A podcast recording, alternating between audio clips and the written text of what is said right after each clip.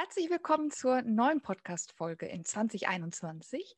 Und heute werden wir uns mit dem neuen Immobilienrecht 2021 auseinandersetzen.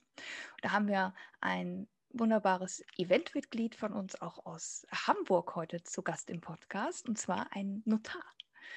Und das ist Dr. Jan Hufka. Lieber Jan, äh, magst du vielleicht auch noch kurz ein bisschen was über dich erzählen? Wer bist du? Wo kommst du her? Warum bist du Notar geworden? Super. Ja, hallo Larissa, vielen Dank äh, für die Einführung. Freue mich, äh, zu Gast zu sein und äh, äh, gerne kurz zu mir, was ich bin eben Notar in Hamburg. Ähm, ähm, mein Schwerpunkt ist tatsächlich Immobilienrecht, ähm, so das Butter- und Brotgeschäft, Bauträger, Projektentwickler, so das ist, was ich viel mache. Und daneben ist dann noch so ein bisschen ähm, Gesellschaftsrecht, so Private Equity, Venture Capital viel, so das sind die Sachen, die ich mache, aber schon auch viel Immobilienrecht, deswegen eben begeistertes langjähriges Mitglied der Immobilienjunioren und äh, da eben sehr gerne damit dabei, deswegen auch Hörer des Podcasts seit der ersten Stunde. Genau. Wie wird man eigentlich Notar? Hast du dir schon äh, als junger Mann gesagt, ich möchte unbedingt Notar werden oder wie kam das?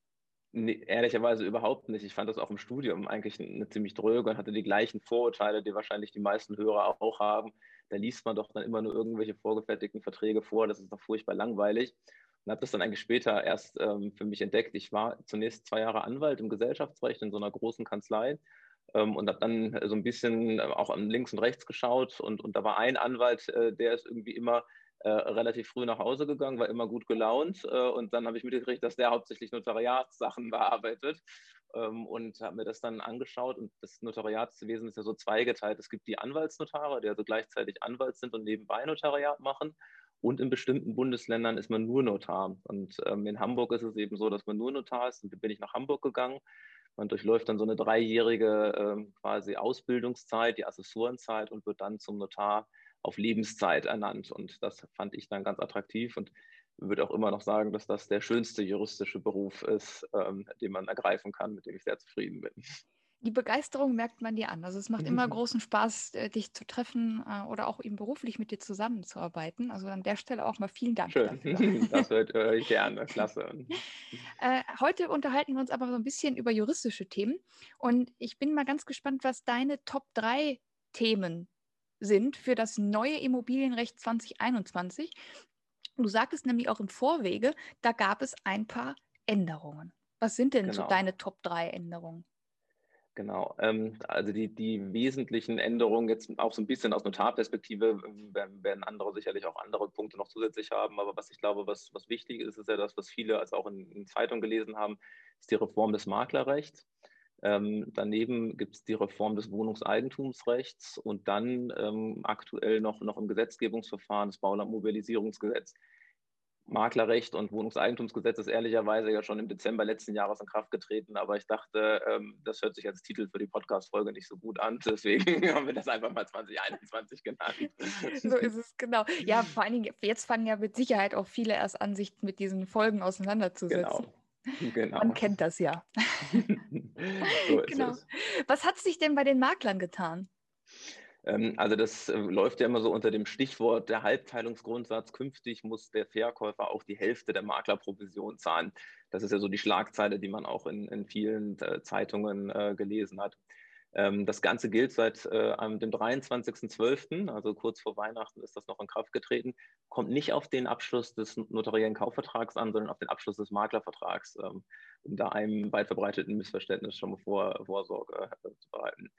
Und da hat sich einfach insgesamt im, äh, im, Maklerrecht ein bisschen was getan. Der Hintergrund war die Überlegung, dass die mitunter relativ ähm, hohen Maklergebühren, in Hamburg ist das so üblicherweise so bis zu 6,25 Prozent des, des Kaufpreises, eine Hürde für Käufer darstellen. Und der Verkäufer, der ja meistens den Makler beauftragt und in vielen norddeutschen, insbesondere Bundesländern, die Kosten nicht getragen hat, dass dem dann das halt relativ egal war, wie viel das kostet, weil er weiß, er zahlt es ja am Ende eh nicht. Und das war, wurde so als Hürde empfunden, äh, Immobilien zu kaufen. Und deswegen wollte man da so ein bisschen äh, rangehen, so ein bisschen mehr dahin, wer bestellt, bezahlt, äh, zumindest zum Teil. Das war so die Idee des Gesetzgebers. Ja. Genau.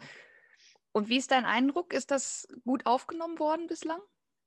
Ähm, also die, die äh, Immobilien, Immobilienmakler sind eigentlich, glaube ich, können ganz gut leben. Ähm, am Anfang gab es natürlich große Sorge, wozu wird das führen, aber so die großen äh, Maklerhäuser meinen eigentlich, dass sie damit ganz gut leben können uh, und dass das eigentlich auch dem Bild des Maklers, wie es idealerweise ist, der dann irgendwie doch ein neutraler äh, Berater ist und im Interesse beider Seiten tätig wird, eher sogar besser entspricht als, als das vorher, wo das mitunter als einseitig empfunden wurde. Also ich glaube, die kommen damit eigentlich ganz, ganz gut zurecht. Und vieles von dem, was sich jetzt geändert hat, ist auch gar nicht so dramatisch. Also das eine, was jetzt ist, dass Maklerverträge künftig immer mindestens in Textform äh, geschlossen werden müssen. Mündliche Verträge gibt es nicht mehr. Textform, das ist Juristendeutsch für im Wesentlichen per E-Mail oder, oder per, per, WhatsApp würde auch funktionieren. Ähm, das, das muss man jetzt halt künftig beachten, ansonsten ist der Vertrag nicht wirksam geschlossen worden.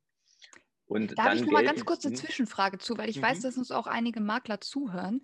Ähm, es war immer so die Diskussion, sollte man eigentlich den Maklervertrag mit beurkunden? Was hältst du eigentlich davon? Also den Maklervertrag, den als solchen, das auf keinen Fall. Äh, das würde nicht passen. Was man ja häufig findet, ist man hinten im Abschnitt Kosten beim notariellen Kaufvertrag, dass man da noch so, eine, so einen Passus mit reinnimmt äh, zu, den, zu den Maklerkosten. Ähm, das ist ziemlich weit verbreitet, äh, insbesondere auf Wunsch der Makler, weil sie damit irgendwann nochmal so einen Nachweis haben. Sie haben tatsächlich ihre Leistung auch erbracht. Man muss da ein bisschen aufpassen. Es gibt sogenannte rein deklaratorische Maklerklauseln die heißen einfach oder sagt einfach nur künftig eben beide Parteien, dieser Vertrag ist auf Vermittlung des Maklers XY zustande gekommen. In dem ist eine äh, von jedem zu zahlende Cottage in Höhe von 3,2 Prozent oder was auch immer zu zahlen. Und ähm, solche Klauseln, da spricht nicht viel dagegen, wenn man ehrlich ist. Es gibt daneben auch so die echten Maklerklauseln, die konstitutiven Maklerklauseln, wodurch der Anspruch erst begründet wird. Und die sind ein bisschen kritisch. Was heißt ja. das denn? ja, also da, da, da, die, da würde der Makler einen Anspruch haben, auch wenn es vorher gar keinen Vertrag gab. Äh, und nur weil es im notariellen Kaufvertrag drinsteht, kriegt der Makler auf einmal einen Anspruch. Und die Klauseln sind ein bisschen problematischer, weil die unter anderem auch die Notargebühren äh, nicht unerheblich erhöhen äh, und das Ganze dadurch ein bisschen teurer werden kann. Und die Klauseln macht man nur in bestimmten Fällen. Zum Beispiel, wenn man weiß, hier könnte es ein städtisches Vorkaufsrecht geben, das heißt, ähm, der Käufer zahlt unter Umständen gar nicht und man möchte zum Beispiel die Stadt oder die Gemeinde oder irgendwen anders verpflichten, die Cottage zu zahlen. Dann nimmt man das zum Schutz der Makler häufig mit rein. Also, um es zusammenzufassen, spricht nichts dagegen, einen kurze, äh, kurzen Hinweis aufzunehmen, dass der Vertrag zustande gekommen ist so eine echte, den echten Maklervertrag als solchen, den sollte man ja nicht in den Kaufvertrag reinnehmen. Der hat damit nichts zu tun. Der Kaufvertrag wird ja auch nur zwischen Verkäufer und Käufer geschlossen. Der Makler ist ja eigentlich gar nicht Partei des äh, Kaufvertrags. Deswegen, das wäre da ein Fremdkörper. Okay. Und äh, sag mal, das ist ja jetzt ein Gesetz, ne? Mhm, genau, das sind, das sind neue Paragraphen äh, eingeführt worden, die 6, 56 äh, A bis äh, D sind eingeführt worden im, im bürgerlichen Gesetzbuch. Und da gibt es einige Sonderregelungen, allerdings nur für bestimmte Fälle. Also das gilt jetzt auch nicht für, für alle Verträge.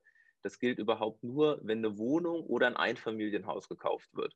Also sobald wir irgendwie ein unbebautes Grundstück haben oder ein Mehrfamilienhaus oder so, dann gelten diese neuen Regelungen gar nicht, dann ist man da schon komplett raus.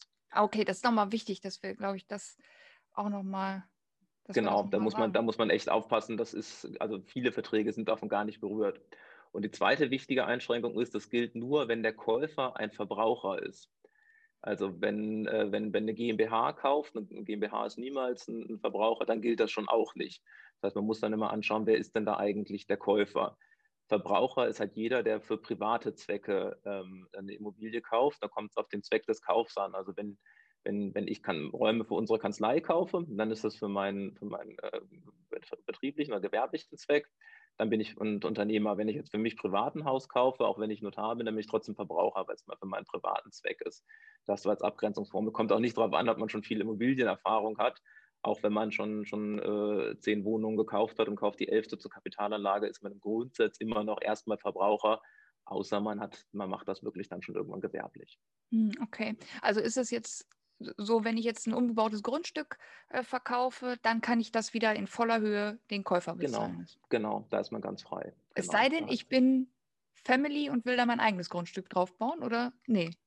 Einfamilien nee, solange, solange, solange es noch unbebaut ist, äh, ähm, ist man da frei, das, äh, ähm, das äh, ähm, ähm komplett auf den Käufer abzuwälzen, wie bislang auch.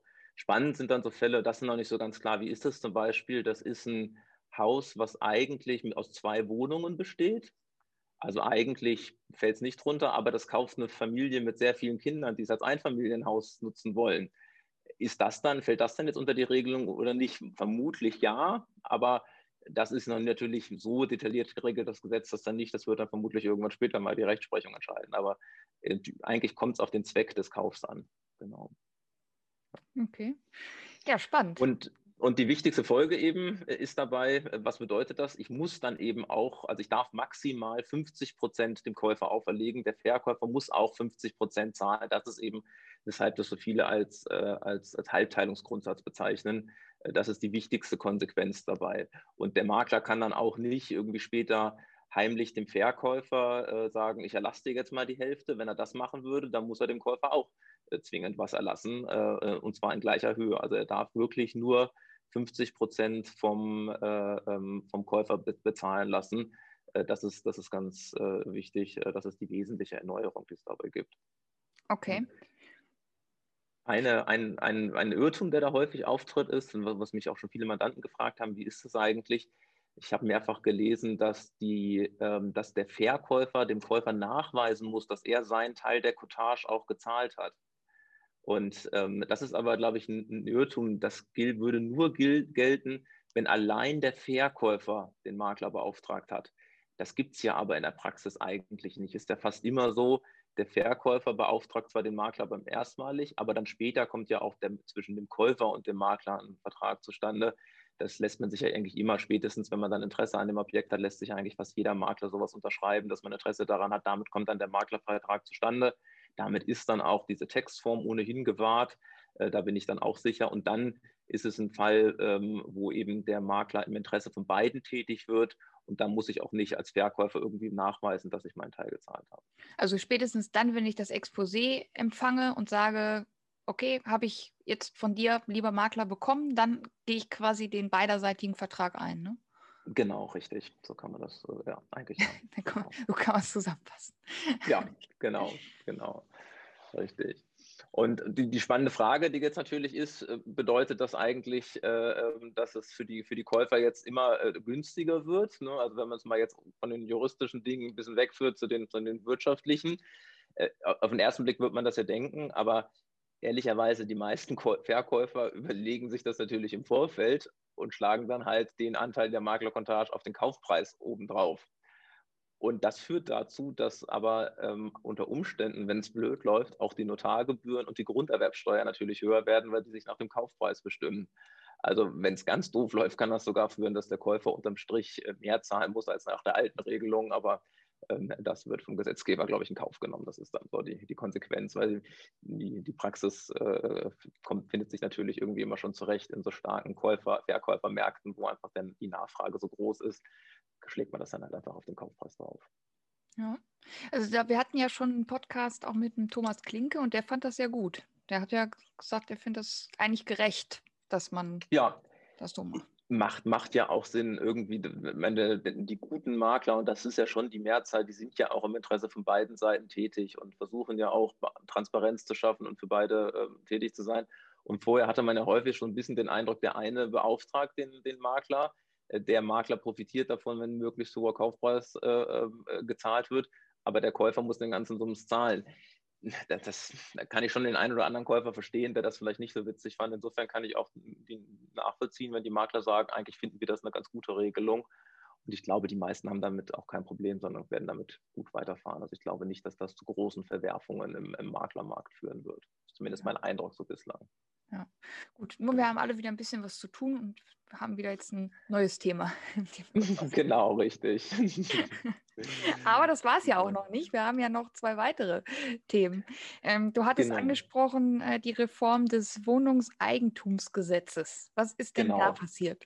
Genau, also Wohnungseigentumsgesetz ist halt den, den meisten Hörern hier äh, bekannt, aber normal, es geht eben darum, dass ich ein Grundstück habe, auf dem zum Beispiel ein Mehrfamilienhaus steht und ich teile das dann auf in verschiedene eigenständige Wohnungen, habe für jede Wohnung ein eigenständiges Grundbuchblatt.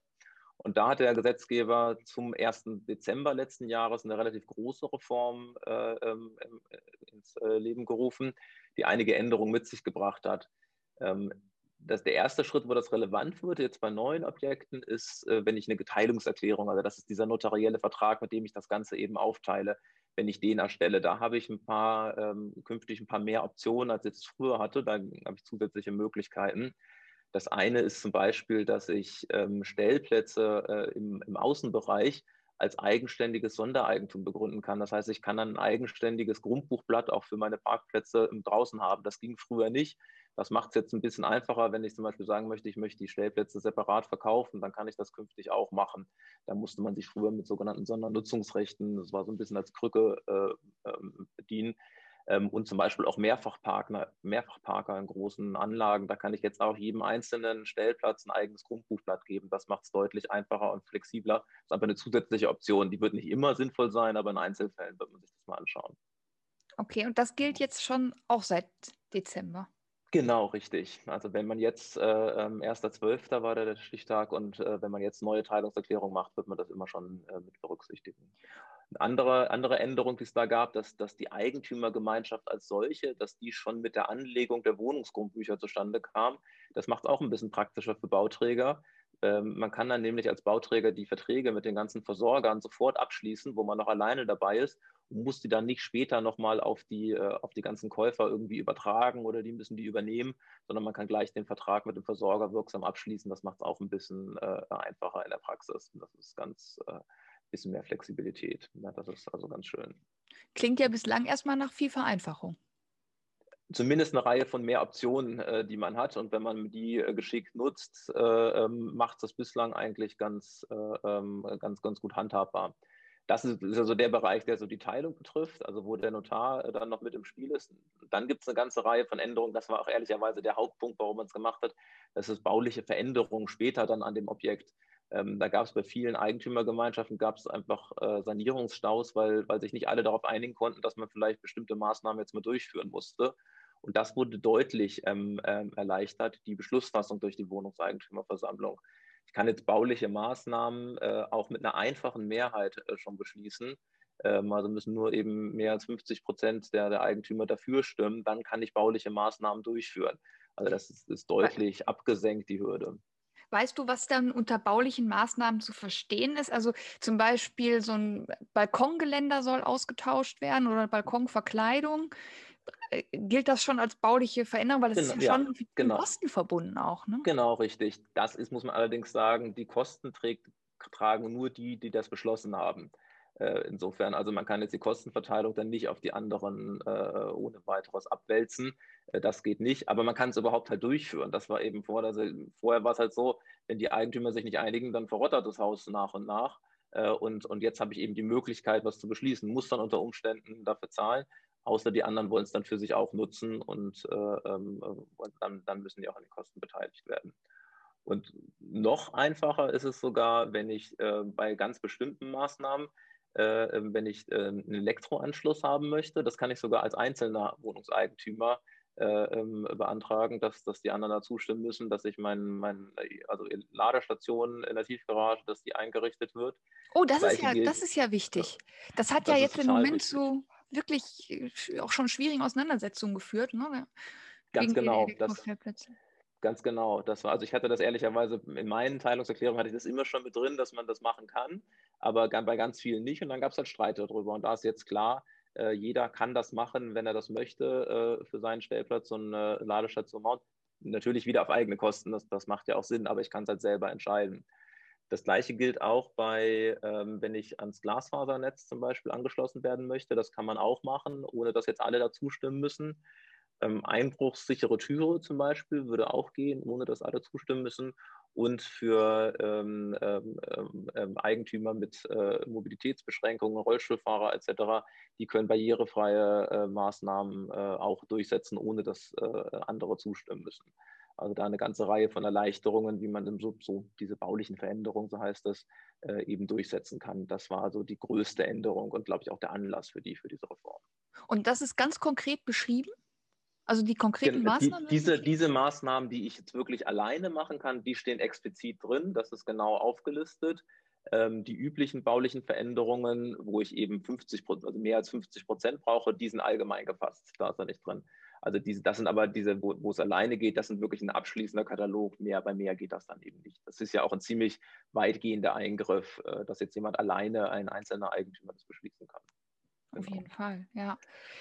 Und ähm, ja, wie ist das, äh, wie wird das im Moment schon angenommen, umgesetzt? Hast du schon jetzt die ersten äh, Mandanten auch gehabt, die das. Genau, ich habe jetzt, hab jetzt die ersten Teilungserklärungen nach neuem Recht äh, beurkundet. Äh, da muss man dann halt ein paar ähm, Änderungen mit einarbeiten. Was noch so ein bisschen spannend ist, ist, was machst du eigentlich mit den alten Teilungserklärungen, wo das nicht alles angelegt ist? Ähm, ähm, das Recht gilt für die grundsätzlich auch. Ähm, man wird jetzt da, wo, wo, die, wo man das schon die alte Teilungserklärung beurkundet hat, aber die Grundbücher noch nicht angelegt wurden, habe ich jetzt zum Teil nochmal noch mal eine Änderung gemacht, um das dem neuen Recht anzupassen. Das gilt aber für alle Teilungserklärungen, also auch für bestehende Teilungserklärungen. Und wenn es dann da eine Abweichung, äh, was Abweichendes in, dem, in, dem, äh, in der Gemeinschaftsordnung drinsteht, gilt trotzdem die gesetzliche Regelung. Also da kommt man nicht mehr raus. Das ist ein bisschen irritierend, ne, weil dann passt es halt unter Umständen nicht zusammen. Da muss man äh, sich, sich, dann vielleicht äh, eben Rat holen, was gilt denn jetzt eigentlich, äh, wenn, wenn das abweicht. Also da ist momentan so ein bisschen noch eine Unsicherheit bei einigen Mandanten da. Die fragen da jetzt öfter mal nach, was gilt denn jetzt eigentlich. Aber die neuen Regelungen sind da schon, schon voll wirksam. Genau. Ähm, hast du eine, wo, wo, kann ich das finden, wenn ich das jetzt nochmal nachlesen will? Ähm, das Bundesjustizministerium hat da eine ganz gute Übersicht äh, äh zusammengestellt, äh, ähm, ähm, wo das drauf ist. Ähm, auf unserer Homepage gibt es dazu auch ein, eine Kurzzusammenfassung. Ich kann das auch nochmal ähm, bei LinkedIn äh, äh auch nochmal einstellen, wo man so ein bisschen den Überblick äh, hat über die wesentlichen Änderungen. Und äh, wenn es dann ins Detail geht, äh, dann muss man mich anrufen. auch das lohnt sich immer. genau, genau, richtig. Sehr gut. Dann hatten wir noch das, oh, das, das klingt schon so sperrig, das Baulandmobilisierungsgesetz. Was hm, versteckt sich genau. denn da? Das ist ein, ein, Gesetz, das noch nicht in Kraft ist, sondern was gerade verhandelt äh, äh wird. Ähm, das betrifft im Wesentlichen Änderungen des Baugesetzbuchs. Ähm, äh, da bin ich eigentlich als Notar auch draußen. In meinen Urkunden steht meistens drin, dass ich zum öffentlichen Baurecht nicht beraten habe. Ähm, Im Wesentlichen soll da einfach die, die Ausweisung von neuen Baugebieten erleichtert werden. Das ist so die Grundidee. Für Details, äh, äh, da bin ich dann auch nicht der richtige Ansprechpartner. Es gibt aber einen ganz spannenden Aspekt in dem Baulandmobilisierungsgesetz, der so ein bisschen, also der einerseits umstritten ist, aber so ein bisschen zum Teil untergegangen ist. Es gibt die Überlegung, ob diese Aufteilung nach Wohnungseigentumsgesetz, dass ich also meine, mein Grundstück in einzelne Wohnungen aufteile, dass das in Gebieten mit angespannter Wohnsituation, also zumindest mal alle, alle Großstädte, äh, dass da die Aufteilung ähm, unter eine Genehmigungsvorbehalt gestellt wird, was nach Einschätzung der praktisch faktisch dazu führt, dass das Aufteilung und Aufteilen in den Gebieten verboten wird und gar nicht mehr ermöglicht wird. Und das ist natürlich schon ein massiver Eingriff in, äh, in, in das Eigentumsrecht, dass ich sagen kann, äh, ich darf mein, mein Grundstück nicht aufteilen in einzelne Wohnungen. Ähm, das gilt nur für, für Bestandsgebäude, also bei Neubauten, da muss man keine Sorgen haben, das wäre ja auch, auch Quatsch. Aber äh, für Bestandsgebäude gilt das. Und äh, das ist natürlich schon eine Überlegung, solange das Gesetz jetzt auch nicht gilt. Ich habe schon eine ganze Reihe von Mandanten, die haben halt Mehrfamilienhäuser und sagen, wir planen jetzt noch gar nicht irgendwie konkret einzelne Wohnungen zu verkaufen, aber vorsorglich teilen wir das Ganze jetzt schon mal auf, weil wir wissen, später geht das dann nicht mehr. Und man kann sich auch fragen, ist es wirklich so sinnvoll, das zu erschweren oder sogar zu verbieten? Weil je mehr einzelne Wohnungen ich habe, desto eher kann sich ja auch jemand mit etwas weniger Geld eine Wohnung kaufen.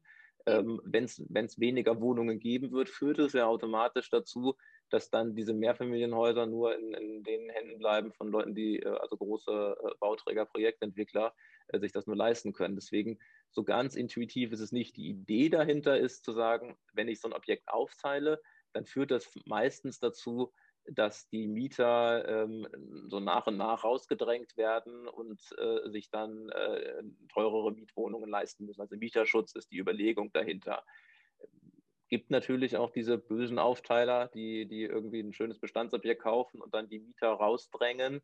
Äh, klar, solche Fälle gibt es, aber das ist ja nicht der Regelfall. Und ähm, äh, kann ja auch gute Gründe geben, auch andere Gründe, warum ich das aufteile. Ich habe gar nicht so selten Erbengemeinschaften, zwei, zwei Geschwister haben ein Haus geerbt, wollen sich das irgendwie aufteilen und sagen dann, äh, der eine bekommt hier Eingang A, der andere bekommt Eingang B und wir wollen das aber rechtlich selbstständig machen, dass wir dann auch eigenständig damit verfahren können. Da gibt es verschiedene Gründe, warum ich aufteile. Deswegen ist die Regelung nicht so ganz eingängig, um es mal vorsichtig zu sagen ist auch sehr, sehr politisch sehr hoch umstritten, aber im aktuellen Entwurf, den der Bundesrat äh, verabschiedet hat, ist es mit drin und deswegen kann, muss man wohl befürchten, dass das kommen wird. Aber das gibt es doch schon relativ lange, das Aufteilungsverbot. Zum Beispiel Schanze ist ja mhm. hier in Hamburg, ähm, das ist doch schon so ein Gebiet oder. Mit, mit, genau, das ist momentan ist das so durch diese sozialen Erhaltungsverordnungen geregelt. Ähm, da können die äh, ähm, Gemeinden und äh, einzelne Gebiete ausweisen, äh, wo sie sagen, da wollen wir in Anführungszeichen Gentrifizierung verhindern ist jetzt gerade in Hamburg zum Beispiel auch wieder äh, Barmbek, Teile von Winterhude, sind neue soziale Erhaltungsverordnungen aufgestellt worden. Da gibt es das genau schon so. Da gab es aber immer die Möglichkeit, wenn ich mich verpflichte, die nächsten sieben Jahre nur an Mieter zu verkaufen, dann durfte ich doch aufteilen. Und damit hatte ich halt immer die Möglichkeit zu sagen, na, dann sind die Mieter ja noch eine ganze Weile geschützt. Die haben ohnehin ein Vorkaufsrecht. Also wenn, wenn, äh, wenn die selber kaufen wollen, können sie das auf jeden Fall machen und ich darf eben sieben Jahre lang nur an die Mieter verkaufen. Das heißt, der, der Mieter waren dadurch eigentlich relativ gut geschützt. Deswegen fragt man sich, ist jetzt wirklich ein zusätzliches, äh, äh zusätzlicher, noch umfassenderer Schutz, der komplett ist? Also da gibt es jetzt auch diese Ausnahme mit sieben Jahren nur an, an Mieter verkaufen, die gibt es darin nicht mehr, sondern das kann auch einfach komplett verboten werden. Kann man sich schon fragen, ob das, äh, ähm, ob das nicht ein bisschen weit geht. Das In dem Zusammenhang gibt es ja auch bei diesen sozialen Haltungsverordnungen gibt es ja auch mal diese Vorkaufsrechte, die städtischen Vorkaufsrechte, wo die, wo die äh, äh, Gemeinden äh, sagen können, wir kaufen das lieber selber, äh, das gesamte Objekt, was in Hamburg auch immer mal wieder in, in, den letzten ein, zwei Jahren genutzt wurde, wo man sich ja auch fragen kann, wie sinnvoll ist es denn, dass, dass die Stadt äh, ein Mehrfamilienhaus mit vielleicht sechs Einheiten äh, ähm, für, für, für zwei, drei Millionen kauft, um dann da die sechs Mietparteien zu schützen und dafür so viel Geld in die Hand nimmt ist das so richtig sinnvoll? Also ich will mich jetzt rechtspolitisch da nicht so weit im Fenster lehnen, aber bestimmte Regelungen, da fragt man sich schon manchmal, ob das wirklich im Interesse der äh, wohnungssuchenden Bevölkerung ist. Aber das scheint so ein bisschen politisch momentan die Richtung zu sein, wie das Ganze geht. Ja.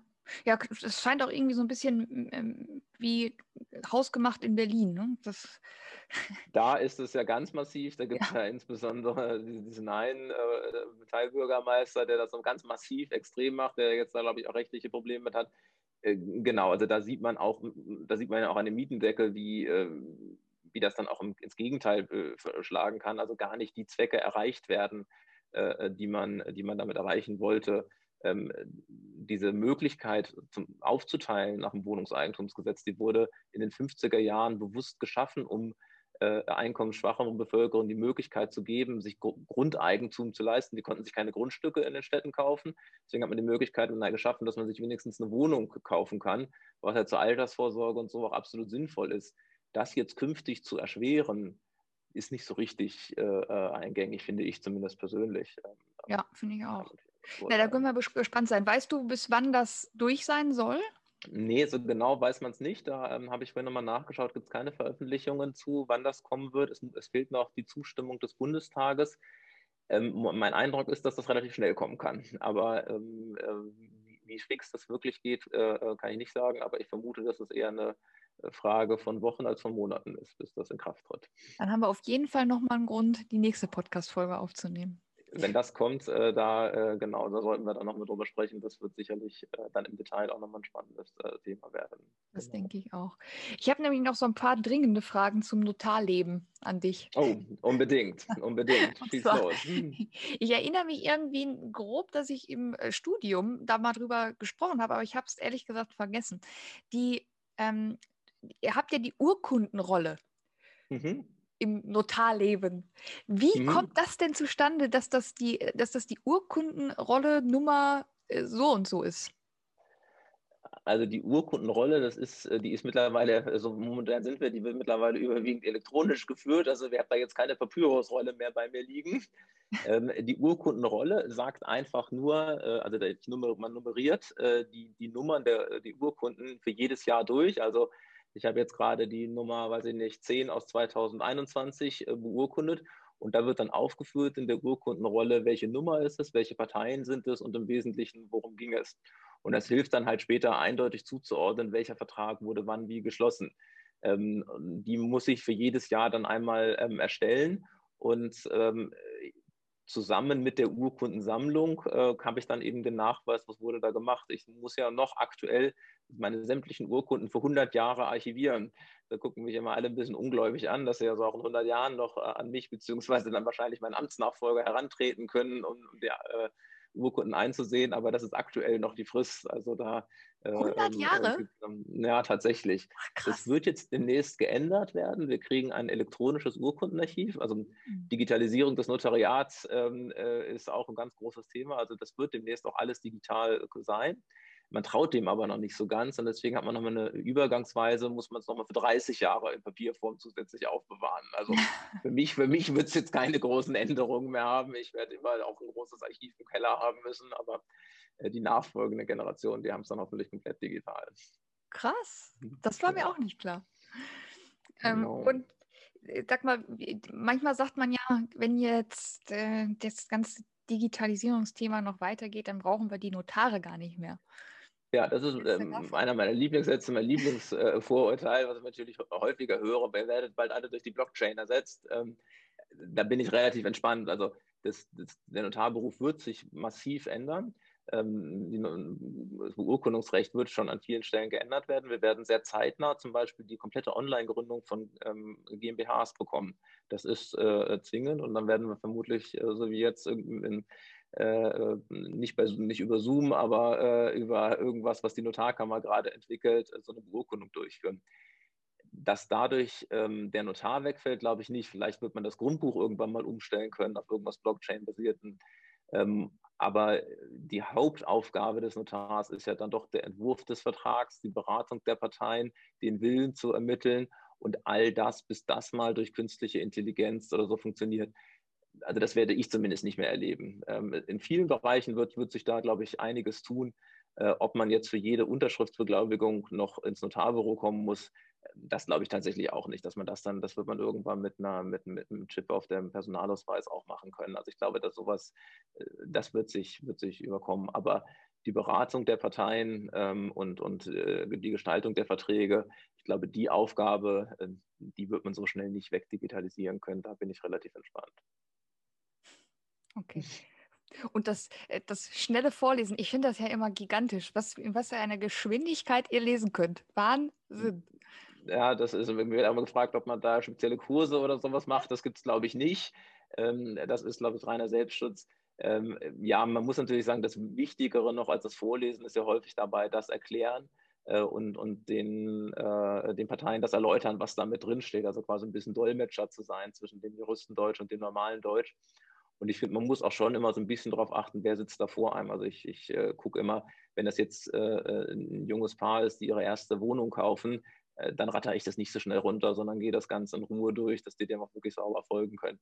Wenn ich natürlich äh, äh einen Bauträger habe, der sein, sein 700. Grundstück kauft und auf der anderen Seite sitzt auch ein Vollprofi, ähm, dann muss ich mich zumindest bei den Förmlichkeiten, kann ich es dann wirklich schnell machen und nur an den kommerziell kritischen Punkten äh, macht man es dann ein bisschen langsamer. Das muss man so ein bisschen mit Augenmaß äh, machen. Aber ähm, ich gebe zu, dass das mit, mitunter etwas skurril anmutet, was wir da veranstalten. Aber es ist ja immer ein großer Moment. Also man geht ja nicht mal so zum Notar, sondern es hat ja immer irgendeine äh, Konsequenz, die das mit sich zieht, die irgendwie aufregend ist. Ja, das ist auch irgendwie das Schöne an, an dem Job, dass, äh, dass man da immer auf die Leute sich einstellen kann. Für die ist es irgendwie ein schöner Moment. Ähm, äh, zumindest meistens, wir machen ja auch Scheidungsfolgenvereinbarungen, das ist dann nie ganz so sexy, aber die meisten Sachen sind ja auch irgendwie was Positives. Das ist auch das, ich war ja früher eben Anwalt, da hat man sich dann auch gestritten, das war, hat mir nicht so viel Spaß gemacht. Jetzt habe ich meistens Leute, die positiv gestimmt äh, zu mir kommen. Das finde ich eigentlich ein sehr viel angenehmeren Zustand. Äh, deswegen nochmal wie eingangs gewähnt, äh, der schönste juristische Beruf, den ich kenne. Ja, das finde ich auch. Und so, zum Abschluss habe ich nochmal ein Thema, weil mhm. es gibt doch immer immer so die Geschichten von diesen unfassbar langen Notarvertragssitzungen, wo dann die Parteien nochmal anfangen zu verhandeln und dann muss es nochmal gedruckt werden. Äh, was ist mhm. denn da mhm. so dein äh, Best-of? Was war denn deine längste Verhandlung? Äh, also einer, mein, mein Einstieg im Notariat, äh, da ging es los, das war glaube ich in meiner zweiten Woche, äh, da fing eine Transaktion an, haben wir am, am Samstagmorgen um 8 Uhr haben wir losgelegt und ich glaube, wir waren fertig am Sonntagmorgen um 6 Uhr. ähm, weil dann der, äh, äh, der Verkäufer, der sein Unternehmen da verkauft hat, wollte dann, glaube ich, einen Flieger nach Mallorca erwischen und äh, meinte, bis dahin müssen wir durch sein. Ähm, äh, also da haben wir dann so die, die Nacht quasi dann komplett äh, durchbeurkundet. Es ist aber zum Glück ehrlicherweise die Ausnahme. Also das gibt es manchmal gerade so bei, bei größeren gesellschaftsrechtlichen Transaktionen. Ähm, und ähm, da, da, hat man das gelegentlich, aber es ist zum Glück nicht, nicht der Regelfall. Also immer Kekse auf Vorrat und äh, die Lieferando Premium App. äh, tatsächlich, äh, ähm, das gehört dann auch dazu, dass man da ein ordentliches Catering äh, dem Mandanten zur Verfügung stellt und ähm, ich habe dann auch schon mal irgendwann, äh, weil es gar nicht mehr ging, dann irgendwann auch, äh, auch, auch schon mal Bier ausgegeben, weil die Leute irgendwie langsam so genervt waren und, und sehen wollten, dass wir nur noch irgendwie zurechtkommen. Also das, das gibt es auch alles. Ähm, das gehört dann auch dazu als Notar. Man ist nicht nur die juristische Qualifikation, sondern manchmal ist man da auch äh, äh, Seelsorger, Pausenclown und äh, Catering-Unternehmen. Alles in einem. Du machst das genau. jedenfalls ganz toll und ich freue mich schon darauf. Vielleicht schaffen wir es dieses Jahr dann auch nochmal zu dir ins Büro. Äh, das wäre toll. Ja, da hatten wir ja letztes Jahr, nee, na, letztes Jahr, 2020 ja. Aber 2019 waren wir bei dir und da hattest du über Erbbaurecht erzählt. Das war ganz toll. Genau. Und vielleicht schaffen wir es ja dieses Jahr zu einer Wiederholung. Ich würde mich sehr freuen. Das wäre klasse, ganz ich toll. Ja, dann danke ich dir jetzt erstmal für deine Insights zum Immobilienrecht 2021 und sag nochmal, wie kann man denn am besten mit dir in Kontakt treten? Ist das besser LinkedIn, bei LinkedIn oder bei Xing? Was ist dir lieber? Also ich bin bei beiden, aber LinkedIn ist, glaube ich, das, was ich momentan aktuell mehr nutze, ähm, wie, was ja insgesamt, glaube ich, auch der Trend zu sein scheint momentan. Ne? Also LinkedIn ist, glaube ich, die einfachste Variante, mit mir in Kontakt zu kommen super. Das, ja, das kann ich auch nur empfehlen. Und dann freue ich mich auf ganz bald auf ein Wiedersehen oder vielleicht die nächste Podcast-Folge, wenn das mit dem Bauland-Mobilisierungsgesetz durch ist. Unbedingt, ich freue mich drauf. Also, danke, bis dann.